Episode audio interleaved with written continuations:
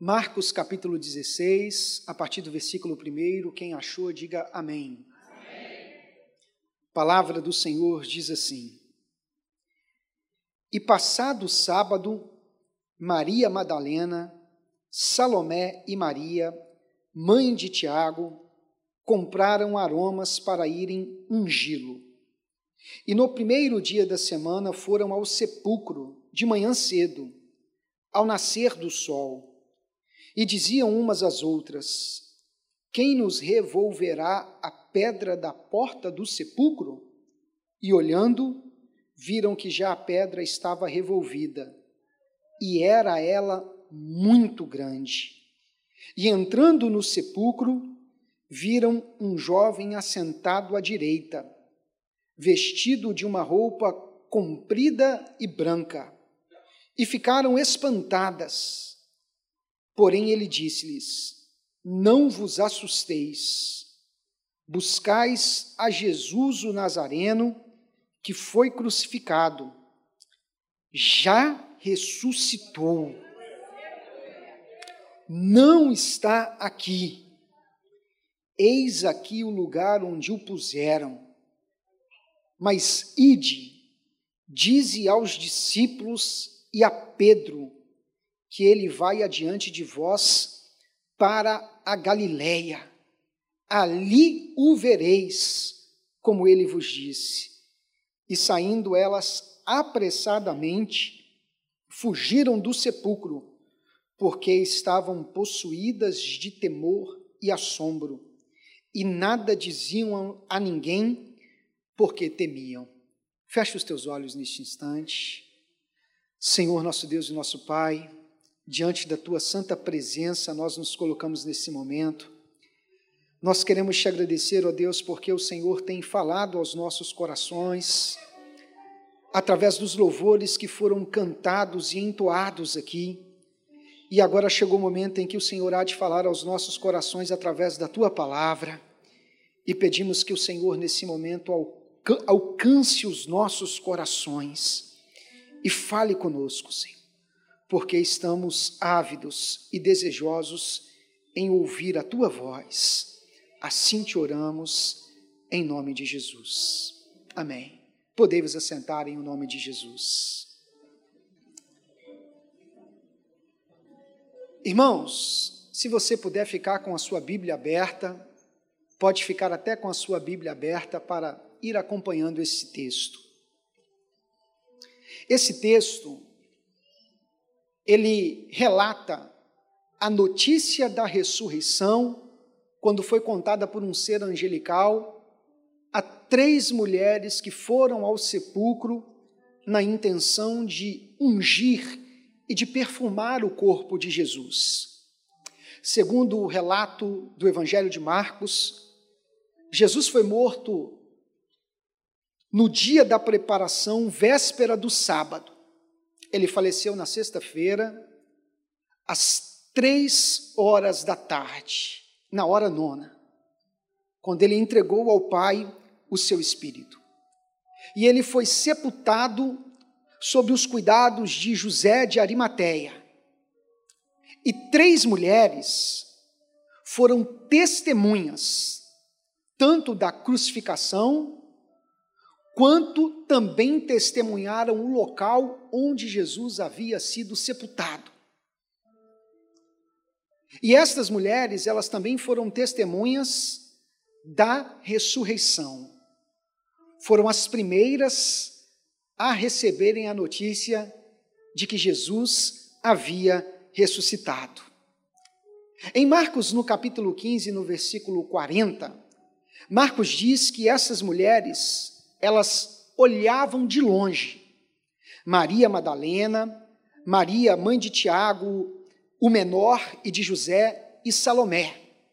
Segundo Marcos capítulo 15, versículo 40, elas ficaram olhando de longe a cena da crucificação de Jesus e nada puderam fazer. Assistiram caladas aos prantos o seu mestre ser crucificado. E o Evangelho de Marcos diz que estas mulheres, elas já o haviam seguido Jesus desde a Galileia.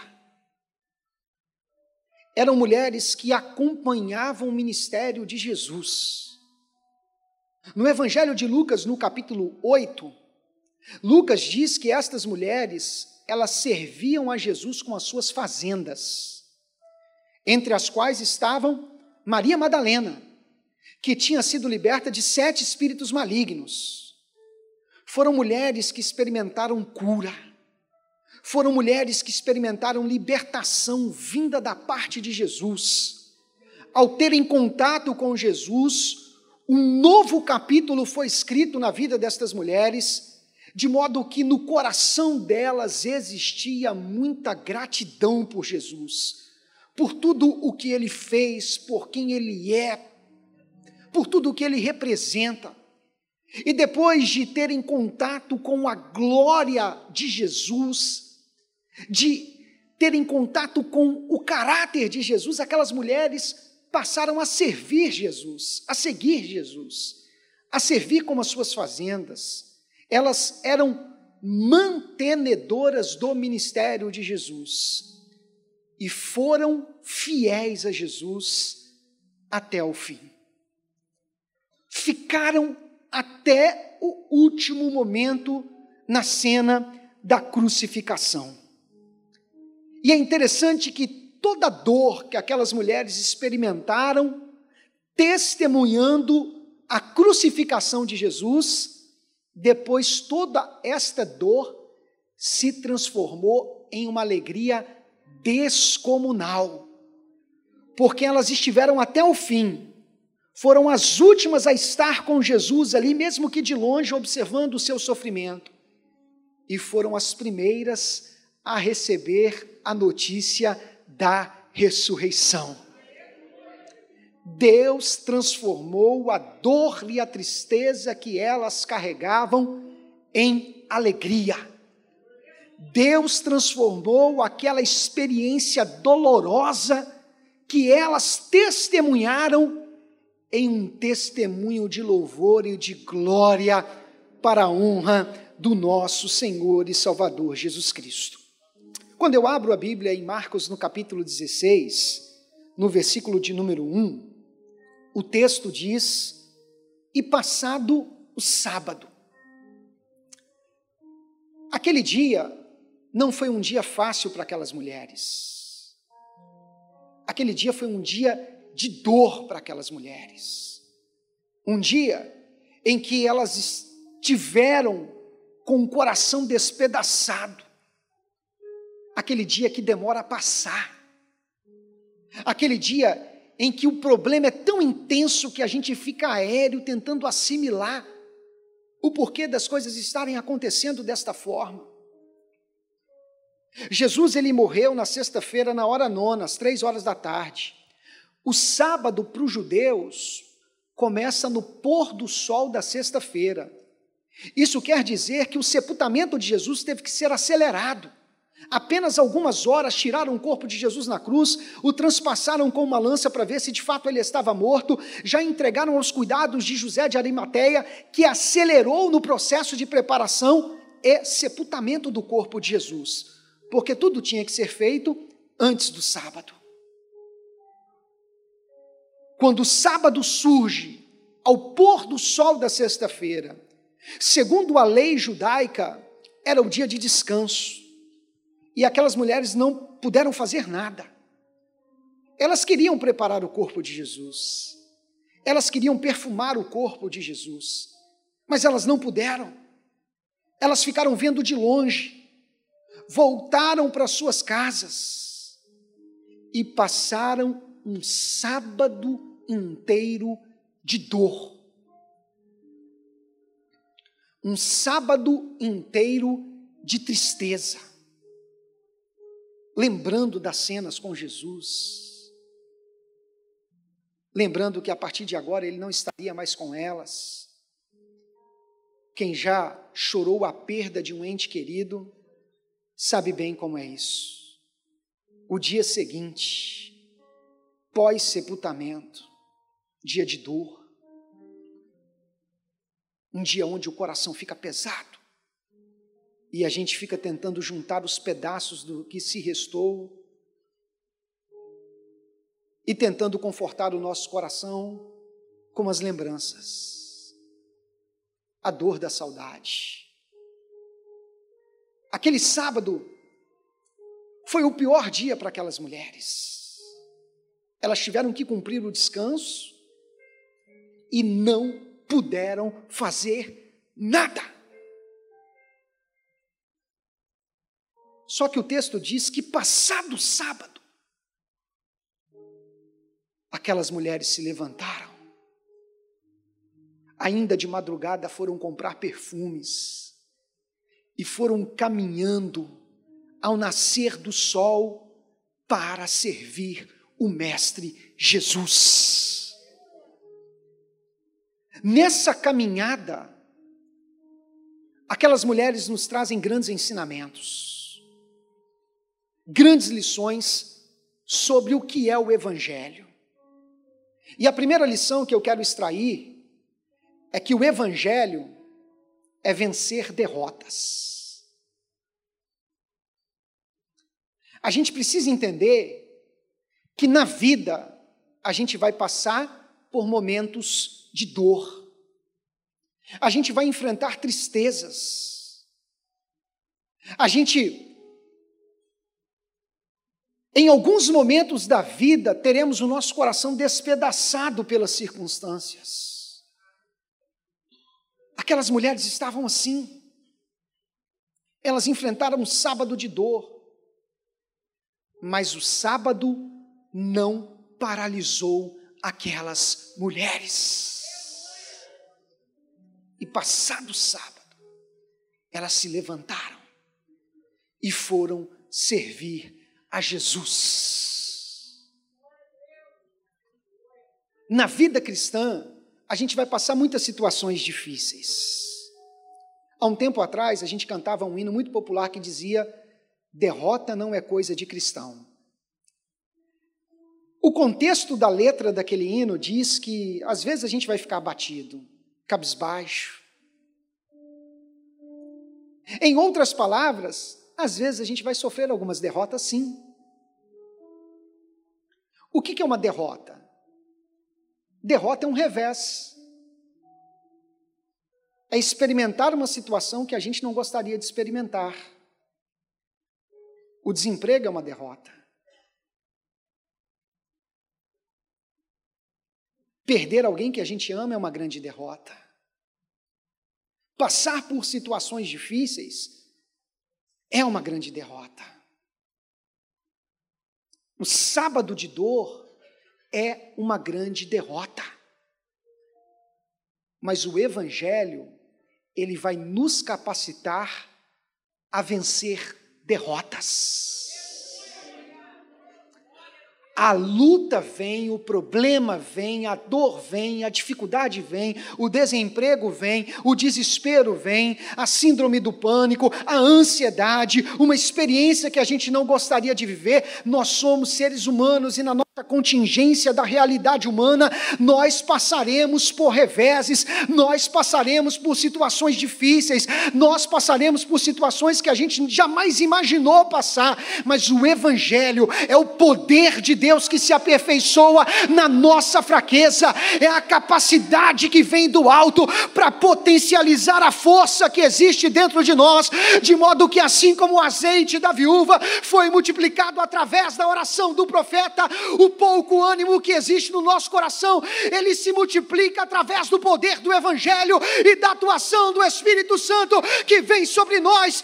Então eu estou aqui para te dizer que o sábado não vai te paralisar, esta experiência de dor não vai sepultar os teus sonhos, mas há poder de Deus para levantar o teu ânimo nesta manhã. Caminhe!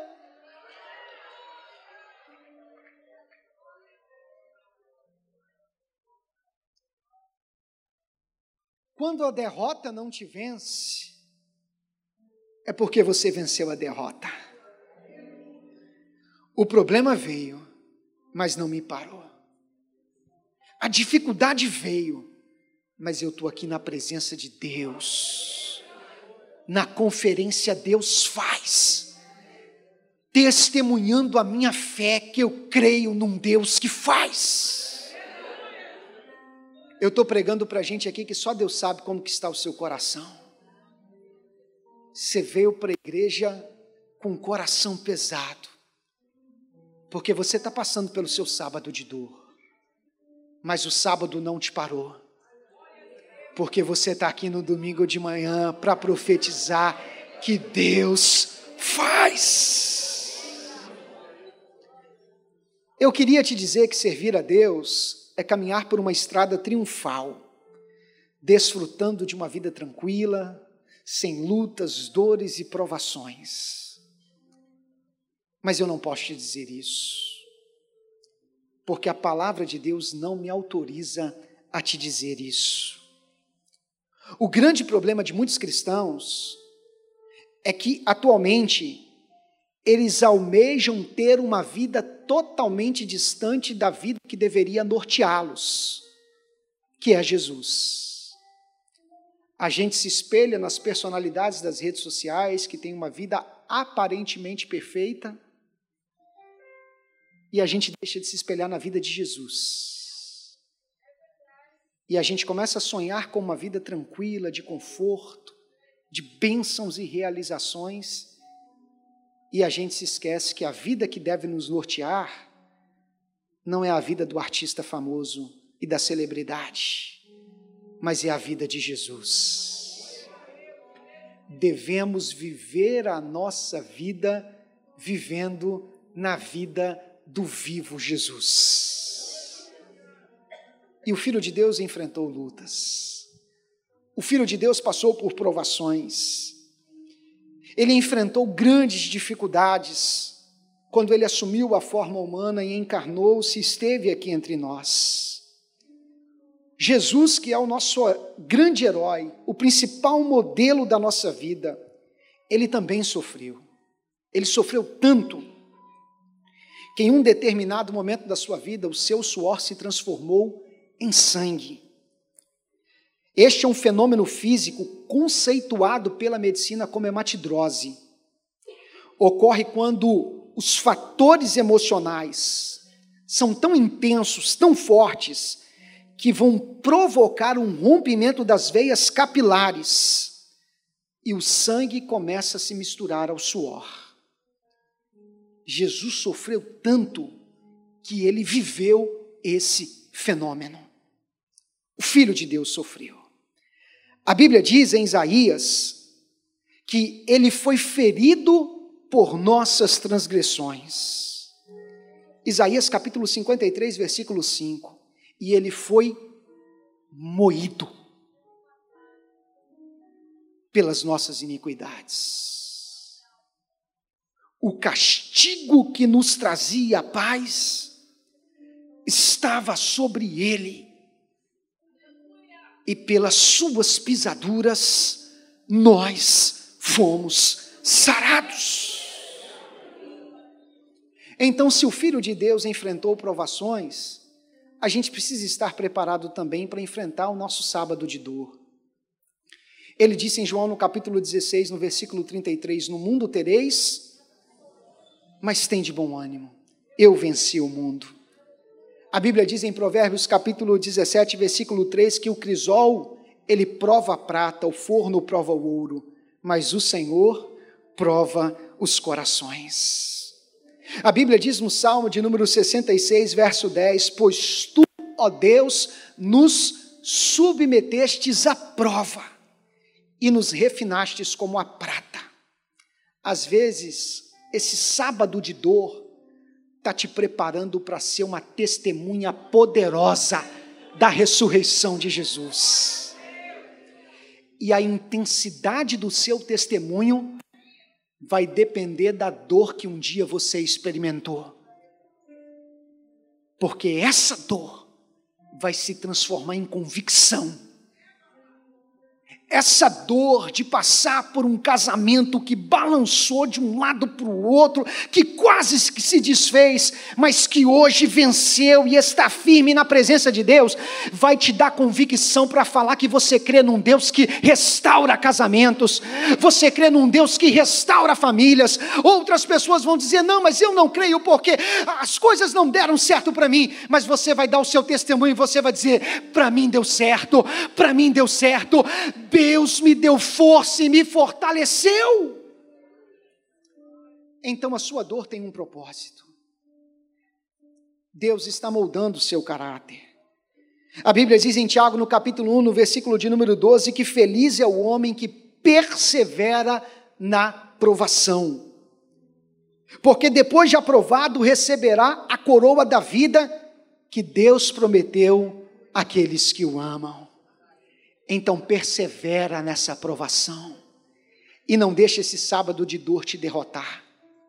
Continue seguindo em frente, caminhando. A aprovação, ela não vem apenas para testar o nosso valor, mas também para aumentá-lo, porque o carvalho, ele não é apenas testado, mas ele é enrijecido pelas tempestades. Então Deus está fortalecendo o seu caráter, Deus está moldando o seu caráter através desta situação difícil que você está passando. Você vai sair dessa situação não mais fraco, mas mais forte, não mais desanimado, mas mais convicto. Você vai sair dessa experiência experiência cheio de Deus na sua vida e no seu coração. A gente pode até passar por sábados de dor, mas o sábado não vai nos parar. Paulo disse isso em 2 Coríntios capítulo 4, versículo 8 e 9. Ele disse: "Em tudo somos atribulados, mas não angustiados, perplexos, mas não desanimados, perseguidos, mas não desamparados, abatidos, mas não destruídos. Eu sei que às vezes é doloroso passar por algumas experiências. Eu sei que eu estou pregando para pessoas aqui que carregam as cicatrizes. Você viveu situações que você não gostaria de viver. Você noivou, mas não casou. Você casou, mas se separou. Você casou, mas não teve filho. Você engravidou, mas sofreu um aborto. Você sonhou passar na faculdade de medicina, mas não conseguiu. E parece que as coisas não deram certo na sua vida e você está atravessando o seu sábado de dor. Mas creia nessa palavra: Deus faz, Deus faz. Deus faz com que a estéreo seja mãe de filhos. Deus faz com que pessoas que tiveram seus sonhos desfeitos tenham seus restaurados. Deus faz com que as portas que um dia se fecharam para você possam se abrir. Porque ele abre porta onde não tem porta, e a porta que ele fecha, o homem não abre, e a porta que ele abre, o homem não fecha. Deus abre caminho no meio do mar para você passar, porque ele faz, ele pode todas as coisas.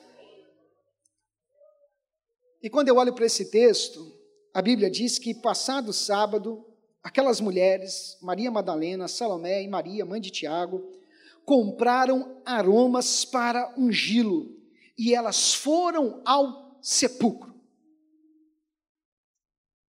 Aquele local não era um local confortável para ir.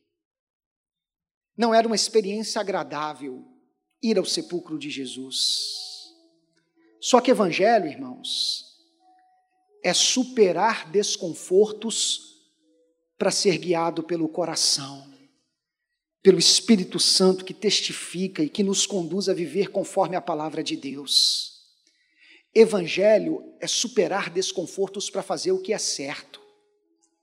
Aquelas mulheres foram ao sepulcro não porque aquilo seria um passeio agradável, não porque aquilo seria legal, elas foram ao sepulcro porque aquilo era o certo.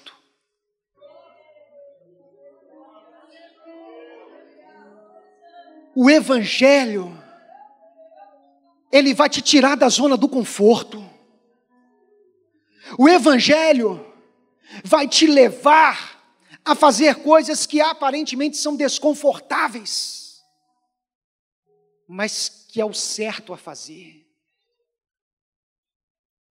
O Evangelho vai te tirar de uma vida pragmática em busca de resultados, para viver uma vida querigmática, fundamentada na palavra e no querigma. Às vezes você vai ter que pedir perdão, mesmo quando você não foi o ofensor, você foi o ofendido. Mas o Evangelho vai te impulsionar a pedir perdão àquela pessoa que te distratou. Porque a humildade sempre vence. O Evangelho vai fazer de você um poderoso humilde. E contra um poderoso humilde, o inferno não consegue resistir. Porque ninguém pode matar alguém que já morreu e já crucificou o seu eu, a sua carne com Cristo. O Evangelho, a palavra de Deus, ela vai assassinar o seu egoísmo, para que você viva uma vida em prol do outro, uma vida descentralizada do seu eu, em favor dos outros. Jesus disse isso. Eu não vim para ser servido, mas eu vim para servir que o Evangelho faça de nós poderosos humildes. Que a gente demonstre a mansidão do Espírito, fruto do Espírito, longanimidade, temperança, amor, benignidade. Que as pessoas sejam impactadas não por aquilo que a gente fala, porque falar até papagaio fala, mas que as pessoas sejam impactadas por aquilo que a gente faz. Há um pensamento que diz que o que você é me diz tão alto que eu não consigo ouvir o que você diz. De discursos o mundo está saturado. O mundo precisa de exemplos. Paulo disse: sede meus imitadores, como também eu sou de Cristo. Você está preparado para dizer isso? Me imita. Me imita porque eu imito Jesus.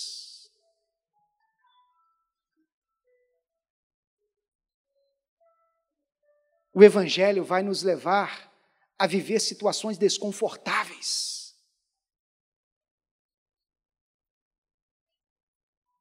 A gente não vai fazer aquilo que vai dar certo, a gente vai fazer o que é certo. Aquelas mulheres não ganhariam nada com aquilo.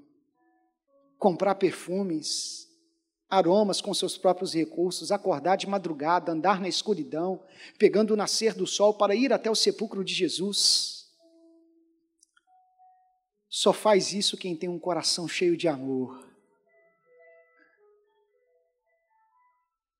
Só traz cesta básica para a igreja quem tem um coração cheio de amor. Só doa com quem não tem, só compartilha com quem não tem, quem tem um coração cheio de amor. Só anda a segunda milha quem tem um coração cheio de amor. Se te, te convidarem para andar uma milha, anda duas, anda segunda. Se alguém te pedir um favor, faz mais do que aquela pessoa te pediu. O Evangelho faz isso com a gente, irmãos.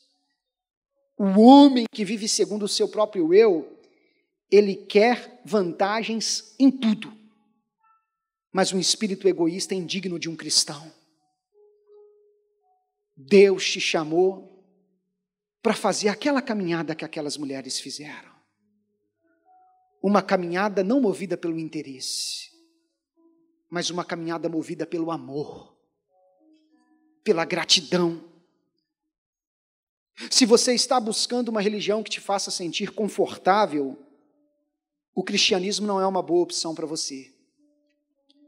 Porque servir a Jesus é viver uma tensão provocada pelo Espírito, em que a nossa carne todos os dias é mortificada para que o Espírito possa se fortalecer. Nietzsche dizia que isso era a moral dos fracos, mas nós entendemos que isso não é a moral dos fracos, é a força do Espírito. Forte não é aquele que se vinga, mas é aquele que perdoa. Forte não é quem subjuga, mas é quem serve. Forte não é quem conquista, é quem se doa. Forte não é quem busca os seus próprios interesses, mas aquele que está disposto a estender a mão para ajudar aquele que precisa. Não abra mão da verdade, não abra mão do amor, não abra mão da gratidão. Esteja disposto a abrir mão do conforto, de posições confortáveis mas não daquilo que é certo. E o texto diz, irmãos, que aquelas mulheres, elas compraram aromas para ungí-lo. Versículo 1. Quando eu olho para esse texto, eu vejo que evangelho não é o que você tem para receber, é o que você tem para oferecer. Aquelas mulheres, elas compram perfumes e elas caminham. Eu fico tentando imaginar a caminhada daquelas mulheres. Com um coração pesado, com lágrimas nos olhos, lágrimas nos olhos mas perfumes nas mãos. Foram feridas, mas não perderam a capacidade de servir a Jesus. Quanta gente que se tornou desigrejado e tem abandonado a igreja, abandonado a fé porque foram feridos. Na vida você vai ser ferido muitas vezes até na igreja. Porque a igreja não é um museu para santos, a igreja é um hospital para pecadores, e todos nós que estamos aqui, estamos aqui para ser tratados por Jesus.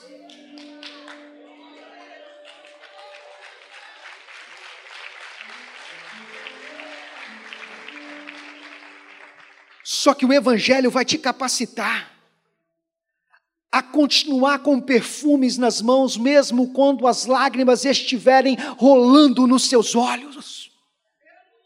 Não deixe que a lágrima dos olhos tire o perfume das mãos.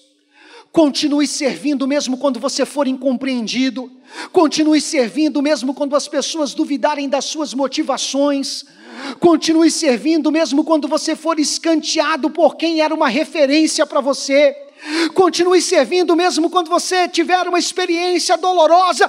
Continue servindo, porque você não serve por causa das circunstâncias, você serve pela convicção que está no seu coração. Você serve porque você foi chamado para servir.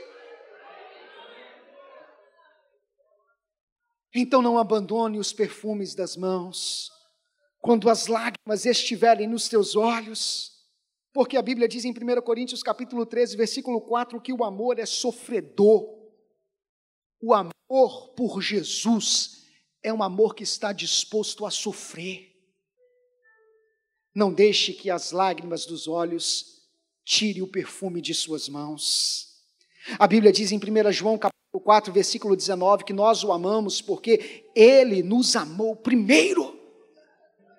Por que, que os perfumes continuam nas nossas mãos? Mesmo passando por lutas, por provações, por dificuldades, mesmo enfrentando crises. Por que, que o perfume continua nas nossas mãos? Porque enquanto houver gratidão em nosso coração, o perfume continuará nas nossas mãos. A lágrima pode estar rolando, mas eu vou continuar servindo a Jesus. Sabe por quê? Porque a Bíblia diz em Mateus, em Marcos, no capítulo 12, no versículo 30, amarás, pois, ao Senhor teu Deus de todo o teu coração, com toda a tua força, com todo o teu entendimento, com toda a tua alma, e este é o primeiro mandamento. Então continue amando a Jesus. Pastor, eu estou atravessando um sábado de dor, eu sei, mas continuo amando a Jesus. Pastor, eu tenho enfrentado provações na minha vida, coisas que eu jamais pensei em passar. Se eu pudesse contar a minha história, o Senhor ia ficar impactado. Mas continue amando a Jesus. Não deixe que as lágrimas dos olhos roube o perfume das tuas mãos. Continue caminhando e servindo a Jesus. Aquelas mulheres, elas vão, elas caminham, elas caminham com perfumes nas mãos, porque elas têm gratidão, o coração está cheio de Deus. Gratidão é a virtude das almas nobres. A gratidão é o maior antídoto para a tristeza. Quer tirar a tristeza, o desânimo do seu coração? Seja grato por Deus, seja grato a Deus por tudo que Ele fez na sua vida. A gratidão aformoseia o rosto, a gratidão rejuvenesce, a gratidão traz alegria para a sua vida, ânimo para a sua alma. Coisa maravilhosa é encontrar um crente cheio de gratidão por Deus. Às vezes ele só tem dois dentes na boca, um zagueiro e um atacante, mas a alegria é contagiante porque o coração está cheio de gratidão. E tem crente aí que está todo esticado tem a beleza humana, mas perdeu a simpatia do espírito porque perdeu a gratidão. Entre a beleza do homem e a beleza do espírito, eu quero ficar com a gratidão na alma. Se puder ficar com os dois, é melhor ainda. Irmãos, aquelas mulheres elas continuam caminhando. No versículo de número 3, elas disseram uma para as outras: quem nos revolverá a pedra? Elas foram servir a Jesus, compraram os perfumes e foram caminhando. Quando elas estão chegando próxima, elas se lembram da pedra. E elas disseram: quem vai mover a pedra para a gente? Porque a pedra tinha sido rolada, a pedra ficava no alto, pesava toneladas, e ela era colocada de uma forma que tinha uma, um movimento de alavanca ali, a pedra rolava descendo e fechava o sepulcro. E aquelas mulheres, quando elas estavam caminhando, elas lembraram da pedra. E elas disseram: Quem vai tirar a pedra para a gente? Quem vai remover a pedra para a gente? No tempo de Jesus, as entradas das sepulturas escavadas na rocha eram fechadas, como de costumes, por grandes pedras circulares, de tal forma que pudessem ser roladas. Eram pedras pesadas e era preciso muita força para movê-las, para evitar que qualquer pessoa abrisse a sepultura. Em outras palavras, aquelas mulheres tinham um grande problema diante delas, que elas não conseguiriam resolver. Só que elas não pensaram nisso. Elas queriam servir a Jesus, mas no meio do caminho elas se lembraram da pedra. E o texto diz que elas começaram a perguntar: quem vai remover a pedra para a gente? E aí, quando elas chegaram lá, versículo de número 4, e olhando, viram que a pedra já estava revolvida. O texto, ele coloca aqui o ato de remover a pedra na forma passiva. A pedra sofreu ação. Ela foi revolvida. Ela foi rolada. Teologicamente, nós chamamos isso de passivo teológico. Na Bíblia, esse termo esse recurso é utilizado para manifestar as ações de Deus. Quando Deus faz. Quando Deus faz. A pedra sofre ação. Quem moveu a pedra? O Senhor dos Exércitos o Senhor poderoso na batalha, porque Ele faz. Salmo 46 já nos dizia: Deus é o nosso refúgio e fortaleza, socorro bem presente na hora da angústia, pelo que não temeremos, ainda que as águas se espumugem, ainda que os montes se abalem pela sua braveza, há um rio cujas correntes alegram a cidade de Deus, o santuário das moradas do Altíssimo. Deus está no meio dela, não será abalada. Oh, louvado seja o nome do Senhor! As nações se embraveceram, os reinos se moveram, ele levantou a sua voz e a terra se derreteu. O Senhor dos exércitos, Ele está conosco. O Deus de Jacó é o nosso refúgio. Ele faz cessar as guerras até o fim da terra. Ele quebra o arco, ele corta a lança, ele queima os carros no fogo. Ele faz, ele faz, ele faz, ele faz. Nós servimos um Deus que faz.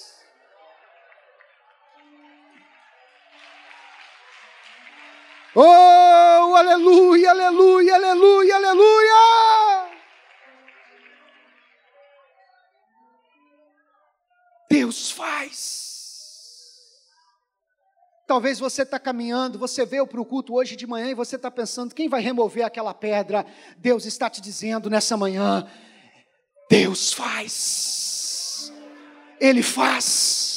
Você só precisa caminhar com perfume nas mãos e cumprir aquilo que Deus tem te chamado para cumprir. E o que, que você não pode fazer? Fica tranquilo, porque Ele faz. Enquanto você caminha, Ele está movendo a pedra. Enquanto você caminha, Ele já mandou o anjo para fazer um abalo sísmico na terra e abrir o sepulcro. Ele faz. E quando eu falo que o nosso Deus faz, eu me lembro de um testemunho que eu nunca esqueci, de uma mulher por nome de Maria do Socorro. Essa mulher, ela teve três filhas, e o sonho daquela mulher era ter um filho. Quando ela engravidou, ela descobriu que estava grávida, uma gravidez tubária, e perdeu aquele menino. Os médicos disseram para ela que ela nunca mais poderia engravidar de novo. O tempo se passou, ela já nem acreditava que poderia ser mãe, até que aos 43 anos de idade ela descobriu que estava grávida. Ela não era crente, não era evangélica, não conhecia o Deus que eu e você conhecemos. E depois de fazer alguns exames, os médicos comprovaram que aquela gravidez era uma gravidez de alto risco. E aconselharam aquela mulher a provocar um aborto e arrancar aquela criança. Era uma gravidez de alto risco por causa de três motivos. Em primeiro lugar, ela tinha uma idade muito avançada, 43 anos de idade. Em segundo lugar, ela tinha um sangue negativo, e perante a medicina, uma mulher que tem um sangue negativo, ela não possui fertilidade sanguínea. A partir do primeiro filho, ela precisa tomar injeção e ter um acompanhamento médico especial. E aquela mulher nunca tinha tomado nenhuma injeção. E contando com o filho que ela já havia perdido, aquele seria o quinto filho. E em terceiro lugar, ela veio de uma gravidez tubária, uma gravidez mal sucedida. Então os médicos disseram para ela que ela tinha que provocar um aborto e arrancar aquela criança. Mas um dia ela abriu a Bíblia e ela ouviu, ela leu um texto falando sobre o voto de Ana e de Samuel. Ouviu uma pregação de um Deus que podia todas as coisas. Ela foi para sua casa, dobrou o joelho na cabeceira de sua cama e ela fez a oração mais marcante da sua vida. Ela disse: Senhor, eu não sou crente, mas aqueles crentes pregaram que o Senhor é um Deus que faz. Se tu és o Deus verdadeiro e o Deus que os crentes pregam é um Deus de verdade, se o Senhor está ouvindo a minha oração, eu quero fazer um voto contigo agora se tu me deres esta criança e esta criança nascer com vida, esse menino nascer saudável, eu vou colocar o nome dele bíblico, vou colocar ele numa igreja evangélica e ele vai servir ao Senhor como Samuel que foi criado na tua presença. Naquele exato instante, eu imagino que Deus ficou de pé no seu trono de glória e disse: mulher, eu vou te provar que eu posso todas as coisas. Os meses se passaram, o tempo se passou, os médicos disseram para ela que ela estava louca, que ela estava arriscando a sua própria vida, mas ela foi até o fim. Nove meses de gravidez, chegou o dia do parto, aquela criança nasceu de parto normal, cheio de vida, cheio de saúde. Aquele menino cresceu, aquele menino se desenvolveu, e hoje aquele menino está com 37 anos de idade, segurando este microfone e pregando a palavra de Deus.